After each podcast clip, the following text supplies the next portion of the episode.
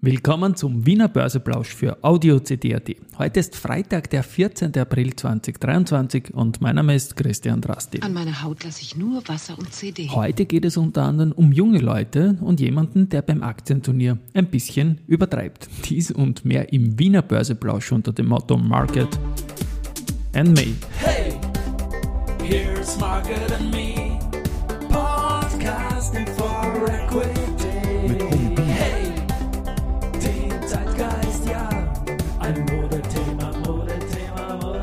Ja, die Börse als Modethema und die Aprilfolgen des Wiener Börseplausch sind präsentiert von Wienerberger und Por.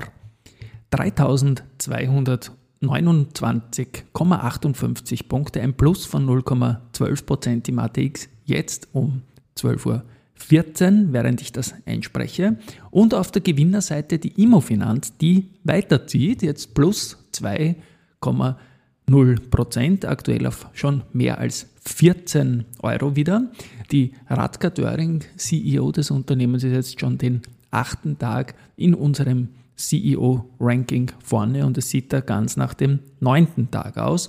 Gestern die Nachricht gekommen, dass der Petrus sich wieder ein bisschen engagiert hat. Gut, AT&S an zweiter Stelle mit plus 1,6 Prozent und die Lenzing ebenfalls mit plus 1,6 Prozent. Auf der Verliererseite haben wir heute die SBO mit minus 2,6 Prozent, Föstalpine minus 0,9 und die VIG mit minus 0,3 Prozent. Ein ziemlich ruhiger Tag, was sich auch an den Handelsumsätzen widerspiegelt. Föstalpine zum Mittag mit 6,5 Millionen Euro, die Wienerberger mit 5,7 Millionen Euro und die erste Group mit 5,1 1 Millionen Euro Volumen.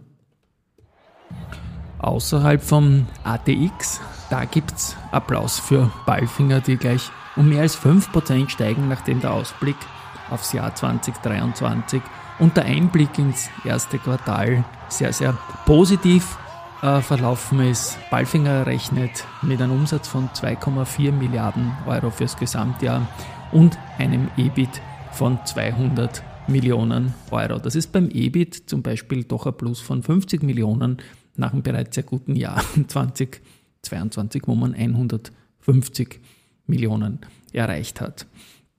Und Raiffeisen Research, die die Aktie eh schon auf der Top-Picks-Liste haben, äh, ist die Verbesserung äh, zurückzuführen auf die zunehmend durchschlagenden Preiseffekte, einen soliden Produktmix und eine Lockerung der Lieferketten Beschränkungen. Das Ganze rund um äh, Palfinger ist deswegen auch ein bisschen witzig, weil das Aktienturnier, wow. da steht jetzt Palfinger als Aspirant äh, den Wanderpokal für immer heimholen zu können im Achtelfinale vor einem Kantersieg gegen die Amag und das sage ich jetzt ein bisschen flapsig, das wäre ja gar nicht notwendig gewesen, weil man war eh schon deutlich vorne. Und mit die 5% plus heute wird das auf jedenfalls, ich jetzt mal, reichen fürs Viertelfinale.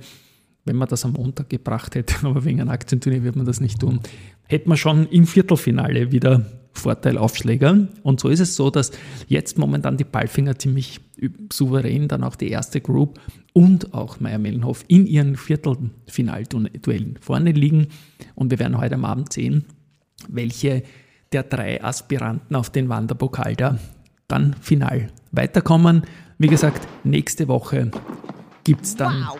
das Viertelfinale und in der übernächsten Woche werden in wow. einer Woche Semifinale und Finale gespielt und dann wissen wir, wer das Turnier gewonnen hat und eventuell auch, wer den Wanderpokal schon nach dem 15. Turnier für immer heimholen kann.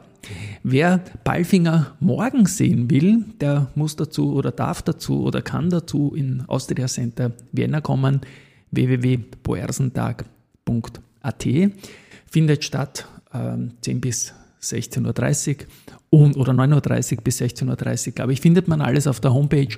Der Palfinger wird vor Ort sein, vertreten durch den Hannes Reuter. Und das ist nur einer der Gründe, warum man dort hinkommen kann.